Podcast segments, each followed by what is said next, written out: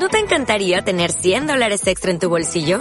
Haz que un experto bilingüe de TurboTax declare tus impuestos para el 31 de marzo y obtén 100 dólares de vuelta al instante. Porque no importa cuáles hayan sido tus logros del año pasado, TurboTax hace que cuenten. Obtén 100 dólares de vuelta y tus impuestos con 100% de precisión. Solo con Intuit TurboTax. Debes declarar para el 31 de marzo. Crédito solo aplicable al costo de la presentación federal con TurboTax Full Service. Oferta sujeta a cambios o cancelación en cualquier momento.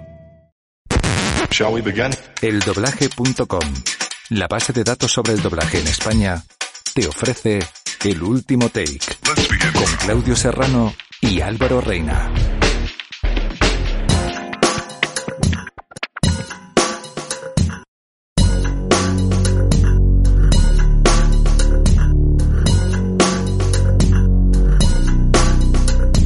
Hola familia, ¿qué tal? ¿Cómo estáis? Avisamos, amenazamos, dijimos que íbamos a volver el último take, una vez más, recluidos cada uno en nuestra casa. Yo soy Álvaro Reina, Claudio Serrano, que sigue en su cueva. Hola Claudio. Hola, ¿qué tal? Eh, Muchas gracias a todos por estar ahí en vuestras casas, por supuesto. En los que hay gente que nos está oyendo, Álvaro, de los que todavía tienen que trabajar, que me dice, oye, me estáis entreteniendo un montón, tío, me interesa mogollón y me, y me divierto, o sea que genial. Y Qué hoy bueno, tenemos, y, y hoy estamos acompañados otra vez, aprovechando que ahora el grueso de nuestra profesión, el doblaje, estará en casa, estamos acompañados otra vez. Me presento yo, ¿me dejas? Venga, dale, dale. Bueno, este señor yo le conocí en el año 93, si no me equivoco, nos pusimos cara en el año 93, ya nos habíamos puesto oídos sin darnos cuenta, pero en el año 93, como motivo de un viaje a Barcelona, con motivo de aquella época de la huelga tan, tan, tan movido aquello, pude conocer a uno de los tíos con los que yo creo que más películas he hecho sin haber estado nunca en el atril juntos. José Posada, muy buenas, tío. Muy buenas tardes, Claudio, ¿qué tal? Muy bien, tío. José, bienvenido. Muchas gracias, Álvaro. Encantado de que estés aquí, encantado de poner tu punto de vista en, la, en, la- en el último take. Muchas gracias, tío. ¿Cómo, ¿Todo bien? ¿Familia bien? ¿Todo bien? En casa, como todos. Pues en casa como todos, sí, sí, y bueno, con sentido de responsabilidad, con mucha paciencia. De momento tomamos madera con mucha salud, todos bien y llevando pues eh, el plan que toca llevar a pies juntillas, no nos queda otra.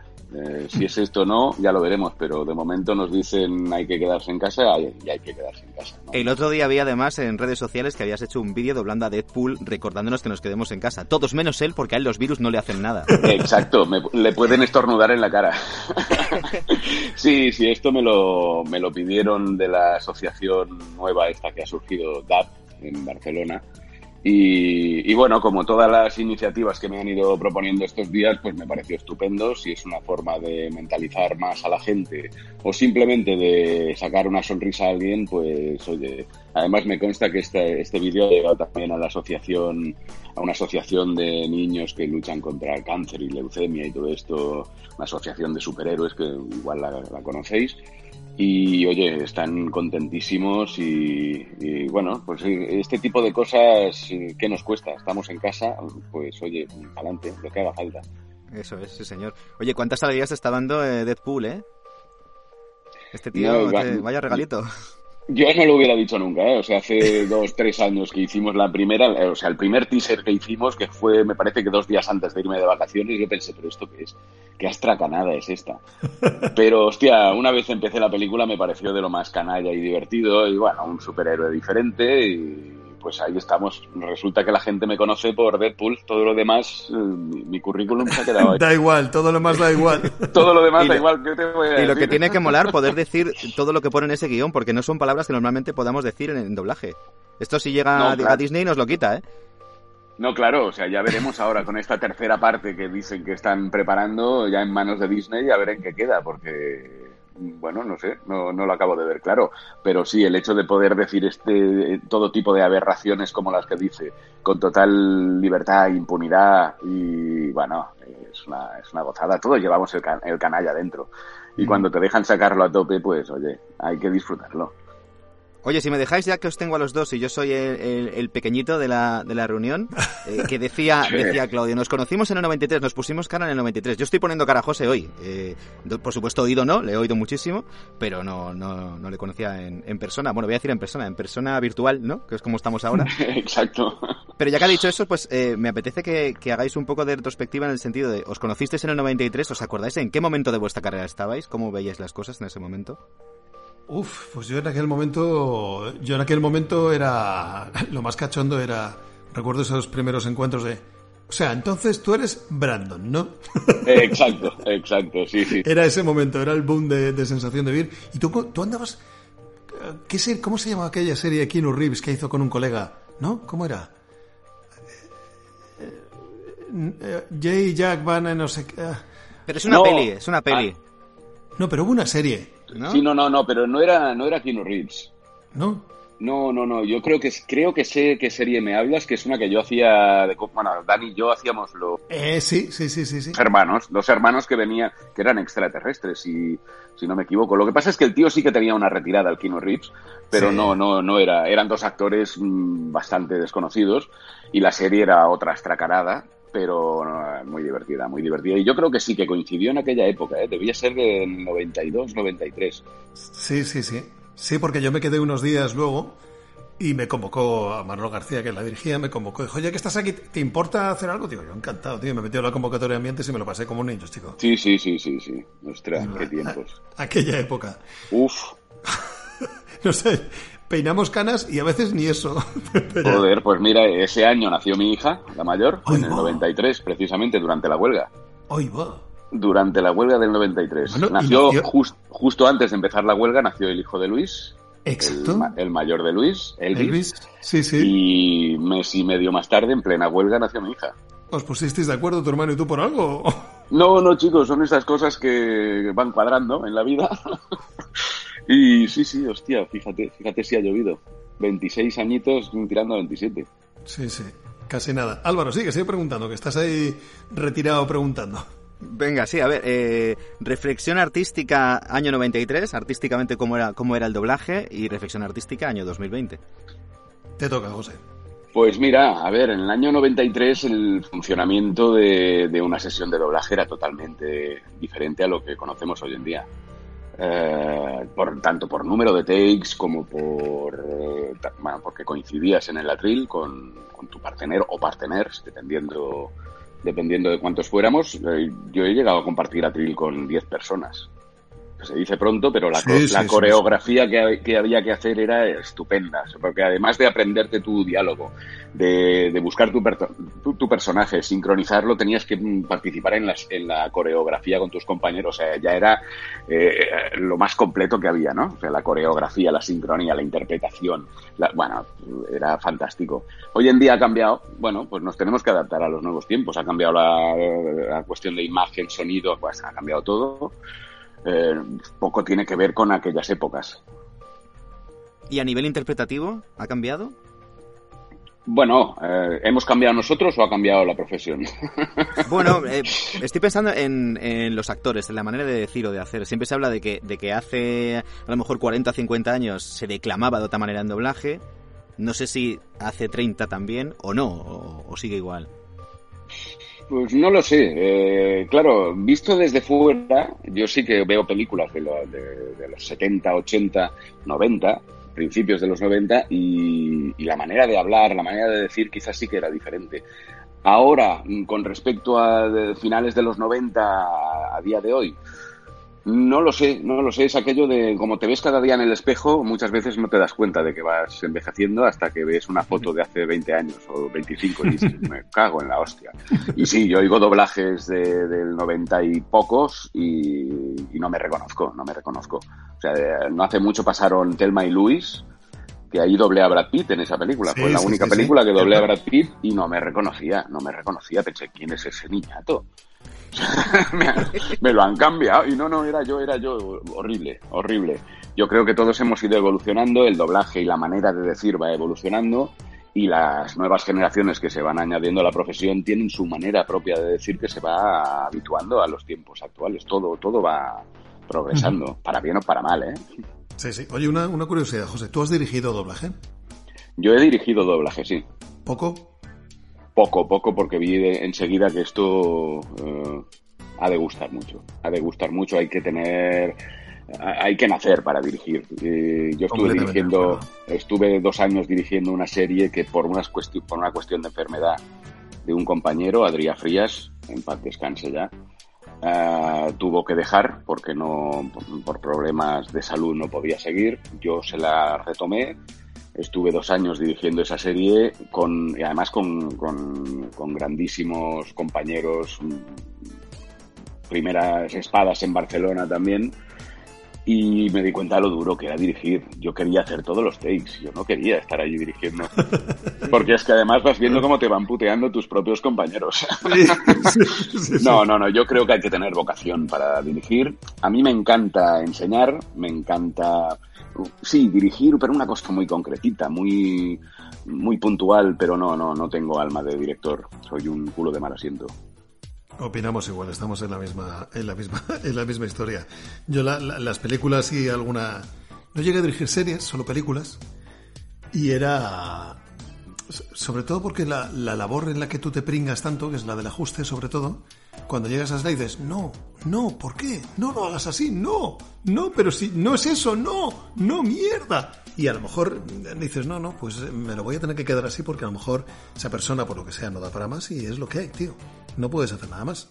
Estoy totalmente de acuerdo porque además eh, lo ingrato que tiene esto es que cuando llevas, en este caso, en mi caso, fue una serie que iba, no te voy a decir diaria, pero pues no sé, igual tres, cuatro jornadas a la semana, yo tenía que ajustar por las noches, porque aparte tenía otras cosas.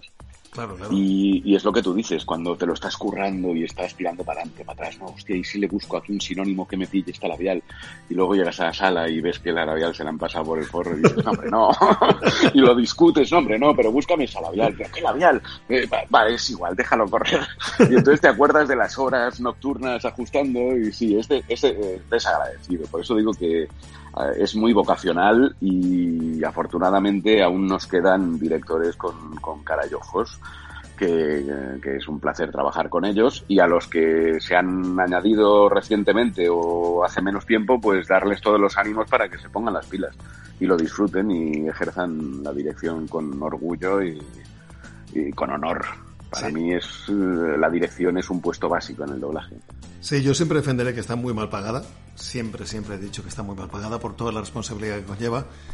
Pero como, como actor que, que lleva tanto tiempo en esto, José, tú sí que, has, igual que es la forma de declamar o de hablar o de interpretar, eh, puede haber surgido algún cambio porque el cine ha cambiado en sí, porque los actores también han cambiado en sí a los que doblamos. ¿Has notado algún cambio en la forma de, dirigir, de ser dirigido? Eh, sí, sí, sí, sí. Con respecto a, si volvemos a retomar en los años 90, eh, claro, es que yo en aquella época, igual que tú, bueno, yo nombro los de aquí de Barcelona, con los que más trabajé, claro, eran directores de, de primer nivel, grandes primeras espadas como actores, y luego en la mesa de dirección, claro, es que sabían lo que te decían, cómo te lo decían, por qué te lo decían, y no hacía, no hace falta darte el tono para que tú entiendas cómo lo tienes que hacer. Es simplemente eh, explicarte cómo es tu personaje, no permitir que te salgas de las explicaciones que te han dado. Eh, es difícil, o sea, no es difícil hacer un take, es, es muy difícil mantener 200 takes en una película. Porque hacer un take, pues mira, en un momento dado yo creo que casi todos podemos hacerlo, con, tardarás más o menos, pero mantener el nivel durante todo, eh, toda la película, eso sí que es difícil. Claro, hemos tenido la suerte de trabajar con monstruos del doblaje, con, con los, los que yo denomino y denominamos, creo que estaremos de acuerdo, nuestros maestros, seguro, nuestros mayores, los maestros. Hoy en día la dirección, sí, yo creo que hoy en día la dirección está más, más enfocada a la sincronía, a la onda, a, los adelántamelo 3, retrásamelo 4, a las cuestiones más técnicas que artísticas, porque muchas veces te encuentras con, directores que, que, ya les está bien como lo haces. Y además es que te lo dicen desde el minuto cero. Es que es igual, ¿qué te voy a decir? Hazlo, hazlo como sabes, porque ¿qué te voy a decir? No, pues me tienes que decir lo que me... Yo necesito director. Yo soy de los actores que necesita eh, la dirección como agua de mayo, porque me aportan mucho más, me hacen mejor, me hacen que el producto sea mejor, hacen que mi interpretación sea mejor, porque me exigen, uno se exige lo que se exige. Si encima te exige el director ya es la hostia. Completamente de acuerdo. Álvaro, tú, tú que estás, eh, tú que has sido tu entrada a la profesión más reciente, entiendes, ¿no? Lo que está diciendo José. Claro, fíjate que eh, yo, yo, esto lo he oído siempre y me habláis de, de figuras de dirección que yo, por ejemplo, no he llegado a conocer. A mí me hablan muchas veces de esto es lo que me decía y me dan un nombre, ¿no? Luis Carrillo me decía esto, digo, está, pues yo no ocurre con él, ¿no? Me daban un montón de nombres y de referencias que te vienen de oídas. Y, es cierto que, bueno, sigue habiendo grandes directores que te dan caña, pero también es cierto que, que, hay otra manera de dirigir que es como, bueno, venga, que tengo 200 takes, dale que tenemos que acabar. Esta es otra, claro, esta es mm. otra. O sea, es que la industria ha cambiado. Antes eh, era inconcebible una convocatoria de, ciento, de, de 100 takes, era inconcebible. era inconcebible. La media eran 60, 65, 70, 70 ya era... Claro, es que ya partimos de la base de que entrabas en sala y decías, buenos días, ¿cómo está usted? Señor director. O sea, es que era de usted. era de usted. Ahora es tronco, ¿qué pasa? Choca, va, give me five. Eh, vale, está bien, está bien, porque bueno, no hace falta, tampoco hace falta llegar a esos extremos, pero, pero claro, es que la industria ha cambiado, ha cambiado todo, ha cambiado la dirección, ha cambiado el ajuste, ha cambiado la traducción, la producción, todo, todo, es que ha cambiado todo. Tú, tú, notas, tú notas como hizo un vídeo una compañera de Madrid muy gracioso que se difundió en la profesión bastante, Nikki, a la que intentaré mostrar aquí un día, que se llama doblajitis. No sé si llegaste a haber sido doblajitis. Y, y, la verdad es que la, la, yo lo que noté es que la profesión tenía muy poca, muy poco sentido crítico en sí mismo cuando vimos ese vídeo decía, no estáis tan lejos. A veces hay cosas que no están tan lejos de esto. O sea, es, que es cierto. Es, cierto, tú lo has notado. Es decir, que poco ¿Tú crees que la profesión tiene sentido crítico para reconocer sus fallos o no? Eh, a ver, eh, lo que voy a decir igual no debería decirlo, pero como estoy en cuarentena, como estamos así confinados, dices, es igual, si vete a saber lo que pasa luego. No, pero es eh, totalmente de acuerdo que esta profesión le falta un, una, autocrítica bastante potente.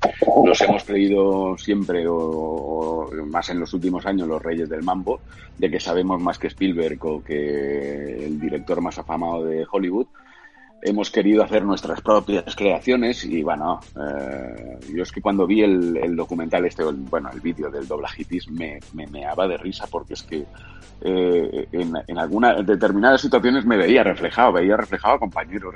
Bueno, es que yo lo recomiendo a todo aquel que, que se dedique al doblaje y, y, que tenga sentido del humor. Hay que tener, es que en esta vida hay que tener sentido del humor. Si no lo tienes, estás jodido.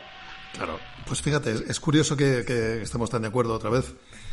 Ahora mismo, en el momento en el que está la profesión, que ¿tú dónde, dónde crees que va esta profesión? ¿A dónde crees que, a dónde crees que vamos en la situación en la que estamos? Porque el, panorama no es halagüeño, pero al mismo tiempo hay, hay, motivos para la esperanza, hay pequeños brotes verdes, como decían, ¿no? En la, en la, economía, pequeños brotes verdes que dicen, mira, todavía se hacen cosas bien, todavía hay gente que quiere, que quiere cuidarlo, ¿no?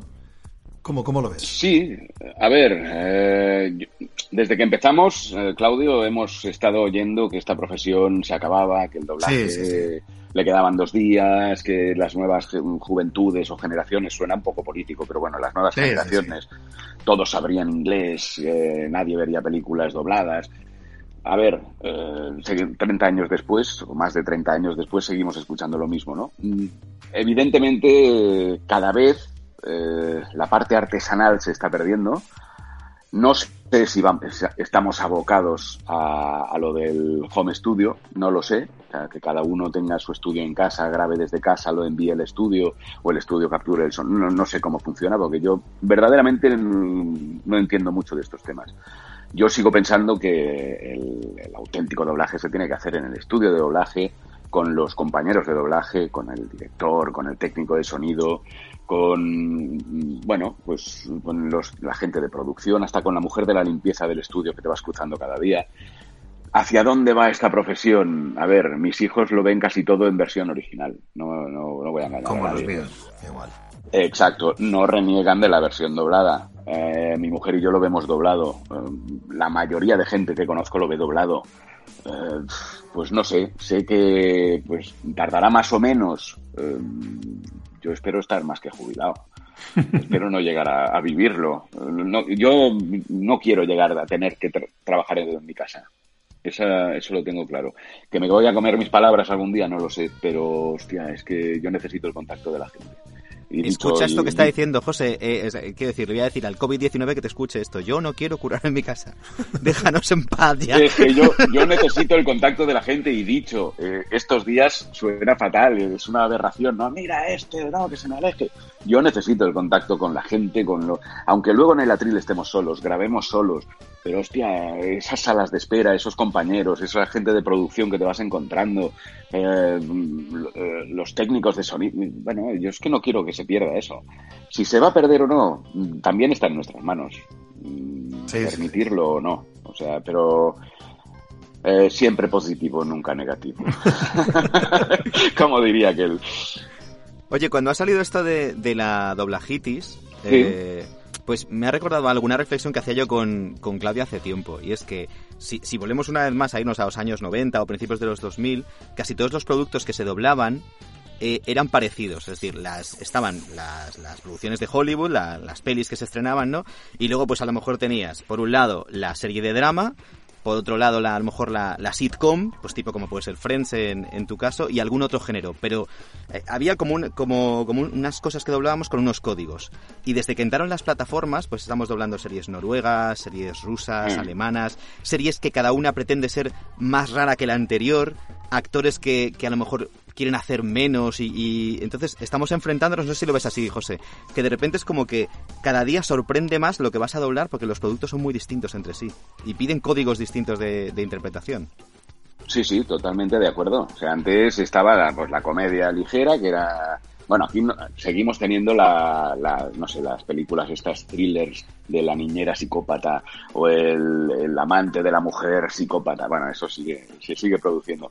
Pero es verdad que cada vez hay más series de, mucho nivel, de un nivel bestial. Pues lo que tú decías, danesas, suecas. Eh, yo hace poco con, con, mi mujer estuvimos viendo aquí una que era eh, islandesa y complicada, enrevesada. Y sí que es verdad que cada vez es... Eh, las interpretaciones son como más oscuras, eh, menos brillantes, más opacas. Y bueno, eh, eso te, lleva también a conocer unos terrenos que, no estábamos acostumbrados, de interpretaciones sombrías o interpretaciones más contenidas. a mí, por ejemplo, esto del mundo de los audiolibros me ha ayudado a, aprender un montón el ejercicio de la, de la contención. Eh, estábamos acostumbrados, pues eso, un poquito a cuando hacíamos de narrador en una película, a sobreactuar un poquito, a recargar según qué frases, según qué palabras, doblajitis, vamos. y hostia, y el mundo del, audiolibro, joder, hostia, verdaderamente te lleva a, la autocontención. Y esto ahora, llevado a la práctica en series de estas, pues, series oscuras, en, el sentido, eh, pues las suecas, las danesas, las alemanas, eh, pues está muy bien, porque lo, ves que los actores tienen una contención, tienen una interpretación diferente a, lo que estamos habituados a ver. Y bueno, son terrenos que, estamos descubriendo ahora y, en los que hay que saber moverse. Claro, es que hay una cosa que pasa que a lo mejor un tono que te vale perfectamente en una película de, superhéroes, o Los Vengadores, por ejemplo, o en un Deadpool, no te vale muchas de las otras cosas que hay que doblar cada día. Hay como que reinventarse dependiendo del producto, ¿no? Eh, es, esa, es la, esa es la palabra que no me salía a mí. Es que hay que irse reinventando día a día. O sea, en esta profesión, cuando crees que ya has llegado al límite, eh, estás muerto. O sea, tienes que ir luchando cada día y reinventándote porque aparece alguien eh, que, hostia, que lo hace de puta madre y, y, yo cuando hablo de competitividad en esta, en esta profesión o de rivalidad, eh, siempre ha de ser una rivalidad eh, en el buen sentido. O sea, el otro día lo comentaba con Claudio, la rivalidad es para con uno mismo. Tú te tienes que, rivalizar contigo. Eh, el otro que lo hace de puta madre o lo hace mejor que tú, pues ole, ole él. tú te tienes que poner las pilas para, pues, para poner la carne en el asador y, y qué mejor, qué mejor lucha que esa. No, no concibo la, rivalidad mal llevada. No, no, y sí, es totalmente la definición que tú has dicho, que es la de irse reinventando película a película, serie a serie, eh, mes a mes, porque es que si no, te quedas ahí, te, apartan, te apartan porque no dejas de ser lo mismo de siempre, ¿no? Esa, hablando de la otro, ya que lo has mencionado, y sabes que compartimos criterio en muchas cosas y compartimos la misma opinión, ¿qué, ¿cómo has sentido tú, tío, esa rivalidad que siempre ha habido Madrid-Barcelona, Barcelona-Madrid? ¿Cómo, cómo, cómo la has vivido tú? Pues mira, eh, he tenido la enorme suerte de que he trabajado mucho en Madrid, más en Barcelona, evidentemente, pero, eh, pero he vivido mucho el doblaje en Madrid, he coincidido con muchos de vuestros compañeros Y yo, yo creo que es una rivalidad mal llevada mal llevada en general. O sea, a mí cuando me dicen, no, es que esta serie o esta película se ha quedado, la, van a hacer en Madrid, yo a este tío lo había doblado y ahora lo van a doblar en Madrid. Pues oye, chico, es que, mm, a ver, volvemos a lo mismo. Eh, si yo quiero seguir doblando a Matt Damon, yo tengo que dejarme los cuernos en la última de Matt Damon.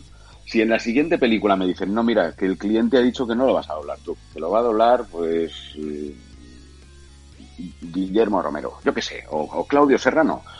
Eh, chico, yo no voy a poner en duda ni que Claudio, ni que Guillermo, ni que ningún otro eh, lo, esté, lo esté haciendo bajo mano. No, cobramos lo mismo. Si lo va a hacer él es porque el cliente está viendo que tiene una progresión más buena o que yo me he estancado o que yo he cometido algún error. Me gustaría que me lo dijeran si lo cometo. Pero esta, este, esta rivalidad Barcelona-Madrid yo creo que... Eh, yo no me la he creído nunca. O sea, sí, hay rivalidad como la hay en Barcelona y como la habrá en Madrid, entre los mismos compañeros, pero no, no, no puede ser, no la concibo de otra manera. O sea, es como si me dijeran ahora, hostia, es que en Sevilla eh, se han llevado una película del Matt Damon. Pues hostia, pues, pues habrá alguien que lo defienda, digo yo, porque si no, no creo que se la lleven allí. Pero no, a mí esta rivalidad no me la creo. No me la creo porque es como la política un poquito, ¿eh? O sea, cuando me hablan de la rivalidad entre Cataluña, Madrid, eh, tampoco me la creo. Yo no lo he percibido, nunca lo he percibido estando en Madrid, por ejemplo, sabiendo que soy catalán, ¿eh? eh cuando me han preguntado y nunca he percibido un ápice de, de, nada. Al contrario, sí, siempre me, he encontrado súper a gusto y creo que la gente que ha venido de fuera de Barcelona a Barcelona mm, puedes encontrar, sí, claro que te puedes encontrar casos porque gilipollas hay en todos lados, pero no conozco ningún caso que me hayan dicho, hostia, tío, me he sentido súper maltratado. No, la rivalidad, eh, yo creo que todos son intereses, todos son intereses. ¿De dónde parten? No lo sé, y, verdaderamente no me interesan, ¿eh? mi trabajo no, no, no, no está en, preocuparme de si esta película se va a hacer en Madrid o en Barcelona. Eh, pues oye, se hará donde el cliente crea que se puede hacer y, no hay nadie insustituible en esta profesión, nadie. Oye, estaba para los dos. ¿Tenéis alguna teoría de por qué habéis hecho tantas pelis juntos? Ah, pues no. Pues yo, mira, yo sinceramente creo que es por una cuestión de, bueno, juntos pero separados, porque sí, me refiero a que estéis juntos en el reparto. Sí, sí, sí, pero yo creo que porque son dos tipos de voz que compaginan muy bien. Sinceramente, ¿eh? O sea, no son no son voces ni que lleven a la confusión entre una y otra, Uh, y creo que son dos voces que, y esto me di cuenta, me di bastante cuenta en la última película que coincidimos virtualmente, la de Le Mans 66. Eh, yo creo que eran, eran dos personajes totalmente diferentes, pero yo creo que conectaban muy bien, o sea, ensamblaban muy bien los, los, dos tonos de voz. Creo, ¿eh? Sí, sí, yo, yo sentí lo mismo además cuando, yo doblé primero la película y luego, y luego ya tuve que esperar a poder verla, ¿vale? Ir al cine a verla para... Yo soy, soy de los que va al cine a verla para ver cómo suena, para ver qué puedo mejorar, como tú, ¿no? Para ver qué puedo, en qué he metido la pata, en qué a lo mejor la opinión mía me la tenía que haber metido en el culo y he callado. Sí suelo ir a verla y es curioso porque el, luego la volví a ver en casa en original y lo comentaba con mi chica, que además ella es traductora también, es bilingüe. ¿Entiendes la diferencia de sonido de voz de José y Mía y la diferencia del original del galés y el americano? Es, solamente por el tono de voz que tenéis cada uno, ya está puesta ahí. Ya está puesta ahí y están hablando el mismo idioma. Bien, vale, conseguido. Eso era. Es que yo creo que es eso, o sea, no puedes jugar a poner otro tipo de acento. Es el color de las voces lo que, lo que marca. Bueno, es que volvemos a lo mismo, es, es eh, adoptar la actitud del personaje. Y tú en este caso adoptaste esa, y mira que el papel era jodido, ¿eh? tu papel, tu papel era jodido, ¿eh? Porque yo cuando lo veía digo, espérate a ver este take cómo lo ha resuelto Claudio. Y decía, oye, quítame el sonido, pam. Y joder, mm, súper conseguido, súper conseguido, muy difícil, pero es eso, es adaptarte a la actitud del personaje. Y una vez te metes en la actitud del personaje, no existe ni acento ni, ni decir, hostia, mi voz se parece, no se parece. No, es que te vas a él, te vas a él. Si, si eres generoso, te vas a él.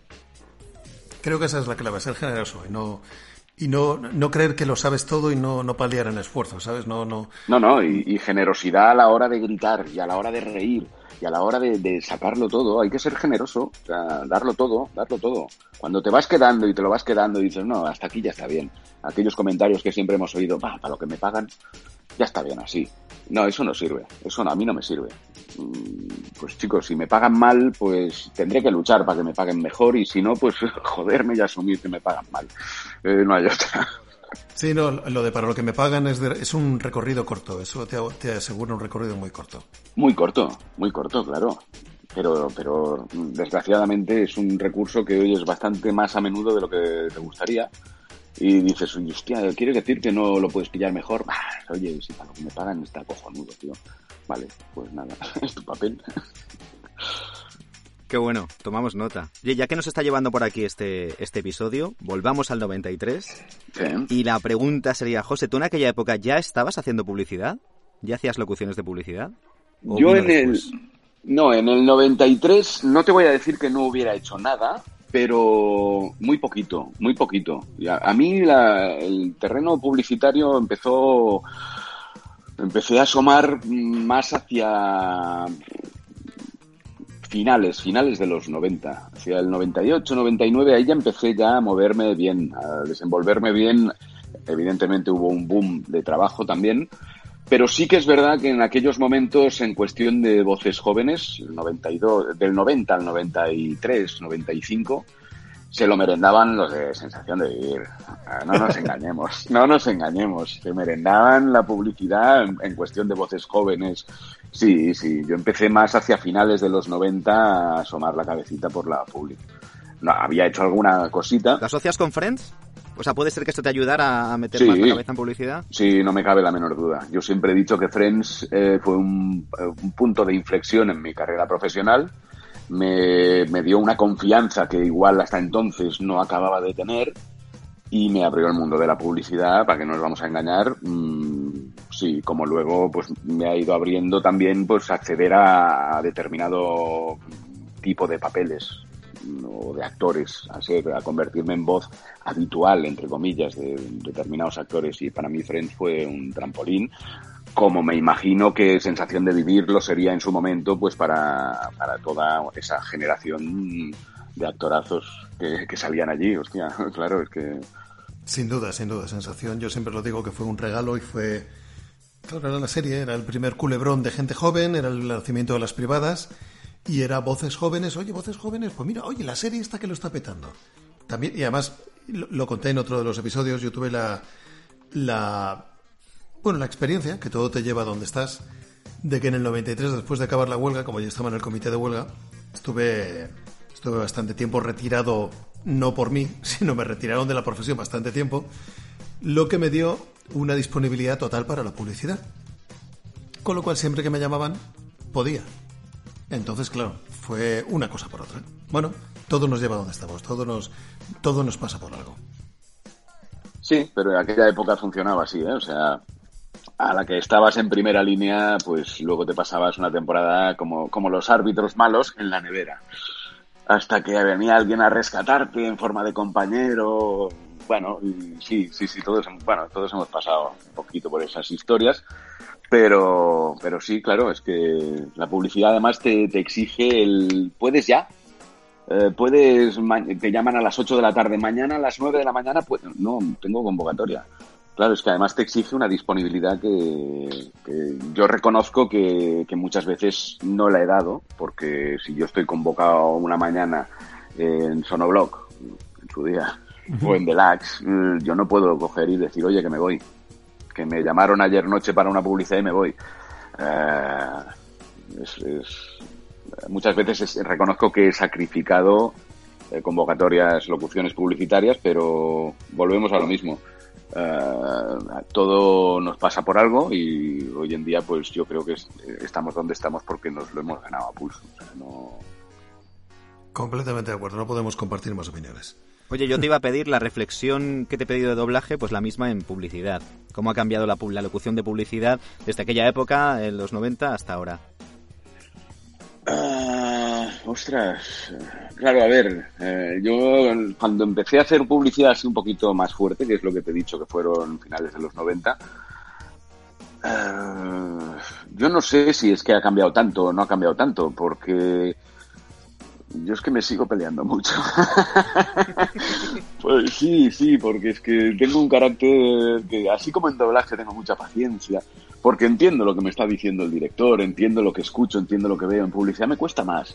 Me cuesta más, voy bastante más a ciegas. Aún no he aprendido a, a moverme bien dentro del mundo de la publicidad. Eh, yo reconozco que, yo no tengo un, un don de, de saberme mover muy bien entre la gente. Olvido muy rápido los nombres.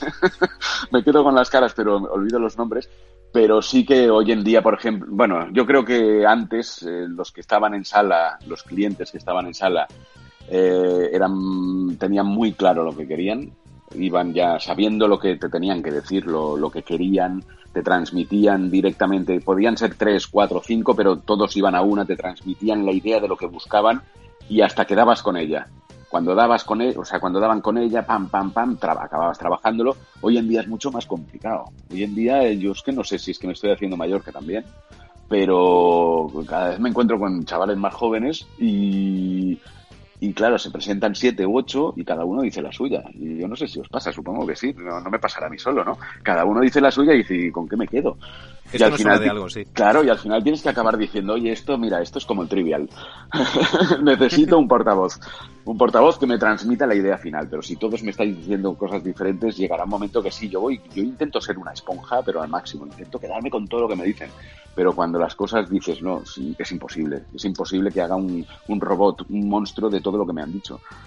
Eh, me cuesta, cada día me cuesta más. Reconozco que y me he ido quedando con pocos clientes, también es verdad, por cuestiones de, me gusta trabajar con gente seria, mm, no descubro nada, o sea, no, no, no creo que sea el único.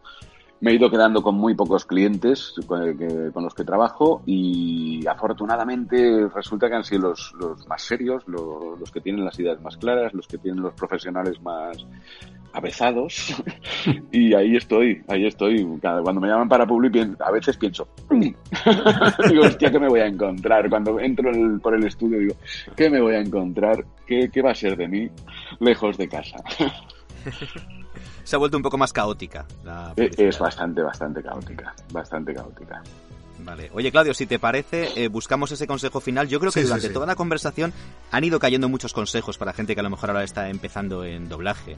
Yo me he quedado, por ejemplo, en, el, compromiso, en la generosidad, pero no sé si para cerrar, como nos gusta cerrar siempre con un consejo, si se te ocurre como el más importante para un actor de doblaje que, esté empezando. ¿A mí? sí. Ah, perdona. Un consejo eh, final. A ver, el consejo que me encuentro muchas veces que me, que me piden cuando he ido a hacer algún taller, alguna masterclass de estas que, bueno, denominan así, que es como muy grandilocuente, talleres de doblaje. Yo siempre lo digo, o sea, los que no han estado en ninguna escuela, los que vienen de teatro, los que han hecho algún tipo de actividad artística, que pasen por alguna escuela de doblaje donde el profesorado sean profesionales sean profesionales, eso es, mm, vamos, condición sine qua non. Que sean profesionales, que, que, son los que verdaderamente saben cómo funciona esta profesión, eh, por dónde, eh, cómo tienen que moverse una vez entren en esta profesión, pero yo lo único que les pido es que, que, entren con respeto, que entren con respeto en esta profesión, porque si valen, si sirven, trabajarán, les costará más o menos darse a conocer. Si sirven, trabajarán. Y, y, esta profesión les dará todo. Les dará todo, como a, mí me, a mí me lo ha dado todo esta profesión. Entonces, por eso les digo, entrad con respeto eh, y, y, sed esponjas, pero sobre todo que pasen por manos de profesionales. Porque hoy en día lo de las pruebas en la sala de doblaje es muy complicado, no hay tiempo material. Eh, todos los directores van pilladísimos, ajustadísimos de tiempo por la cantidad de takes que hay. Antiguamente sí, había convocatorias de, pruebas, hoy en día es inviable. Entonces, pues si pueden acceder a una escuela donde impartan las clases profesionales de primer nivel, eh, oye, todo eso que tendrán ganado porque si además son directores, les conocerán, conocerán a sus alumnos, conocerán qué prestaciones pueden dar luego en sala en una película a la hora de convocarles Pero yo básicamente les digo respeto, profesionalidad y bueno, que es, es el consejo que me dio mi padre, el único consejo. Qué bueno. Pues yo creo que con eso nos quedamos, ¿no? Con el máximo respeto nos despedimos y nos damos ánimo unos a otros para Vamos, aguantar esta cuarentena y salir de esta. Por supuesto. eh. Muchísimas gracias, compañero, amigo. Eh, aquí estamos para lo que necesites y nos veremos a la vuelta y, y brindaremos con unas cervezas por el fin de todo esto. Por supuesto, porque no nos engañemos, de esta saldremos, costará más o menos y costará más o menos levantar el sector, pero lo levantaremos otra vez como lo hemos levantado tantas otras veces. Ayudaremos a los estudios a levantarse y esas cervezas están ahí, pendientes. Sin duda. Muchísimas Álvaro, gracias por todo. Apúntate. A ti, tío. ok, un abrazo, José. Igualmente, muchísimas gracias. Hasta Chao. pronto. Hasta pronto. Pues este es el último take de momento, pero habrá otro, así que hasta el siguiente. Adiós. Hasta luego.